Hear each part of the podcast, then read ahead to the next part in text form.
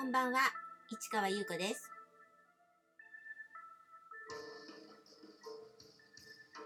7月12日月曜日、詩人はささやく181回目をお送りいたします。今日は、なんと、転んでしまいました。道路で、普通に。何があったというわけでもなく、かなり派手な感じで転びましたね。だから、なんていうんですか、バッグは持ってたんですけど、そのまま、あっていう感じで、なんか、本当に一瞬空に浮き、ビタンと子供のように、あの、そのまま地面に両手を上げて転んだと。いうことなので、えー私の両膝、えー怪我しちゃいましたね。なんか血みどろになって。それから、手も、両手も手のひらですね。もう同じようなところをね、すりむいてね。まあ、こんな派手に転んだ割には最小な怪我だったかなと思いまして、まあしょうがないかと自分のやったことなので、あわーとかキャーとか言った感じなんですけど、誰も周りにいなかった住宅街のところの道なのでね、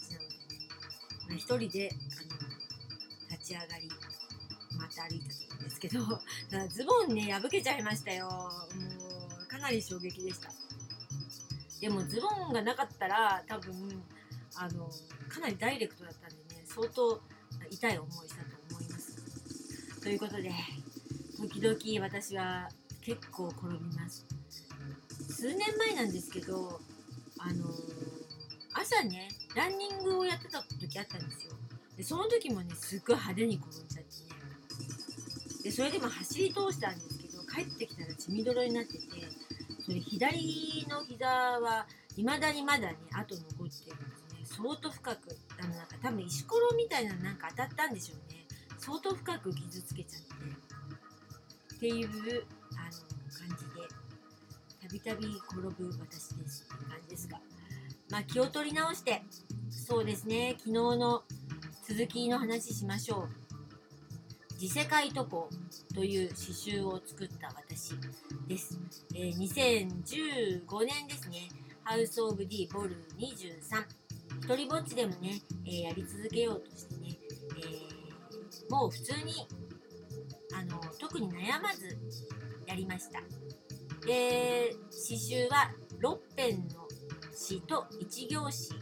になっていますね。えー昨日の写真ね、ちょっとあの紹介ページのところにアップしてるんですけど、そこにちょっとね、蛍光ピンクと、まあ、もう見えますかね。そんな感じ、ちょっと派手です。で、会場もね、ちょっと派手な感じ。銀色とか使ってるからね。それで、まあ、あの、原画ブックっていうのをね、作りましたって話したんですけど、絵本としては熊の幕。えーそれから、夜と朝のスローダンス。これはちょっとアニメーションにもしたっていう話を昨日しましたね。それから、もう一つ、秋の手紙。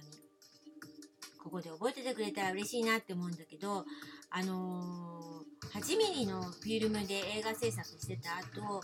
あの、ビデオ制作もやったっていう話、ちょっとしたと思うんですけど、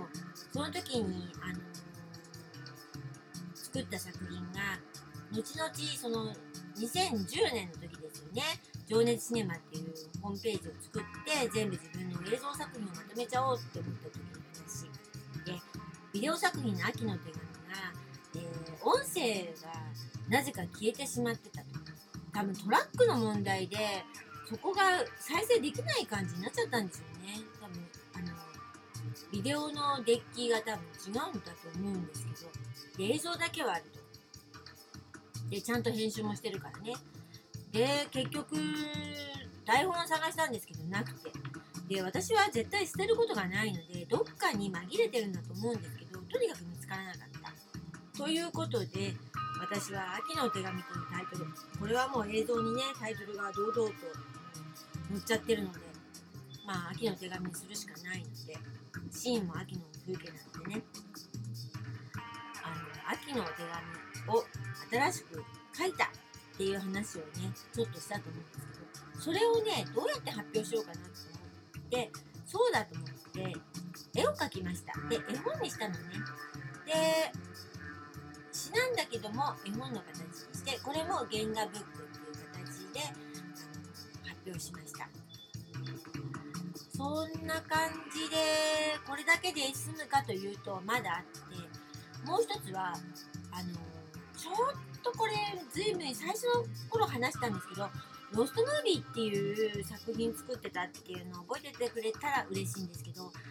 そう失われた映画なんか失われたフィルムのイメージですかね。あの作品としてその作られたたん作られてたんだけど失われてしまった。もしくはできなかったみたいなイメージであのシナリオという感じよりは小説のような詩のようなっていうのね独特な作品作ってたんですよ。でそれをねちょっとまとめて、えーアートブック海賊本にしました。記憶は消失し記録は保存されというタイトルで6編の作品を収録しました。ということでかなりの作品数を、えーこの時は展示しました。どうですかね？ちょっと展示風景をね今日の写真に、えー載せられたらいいなって思うんですけどこれからちょっと探してみたいと思います。というところでこの続きはまた明日ね。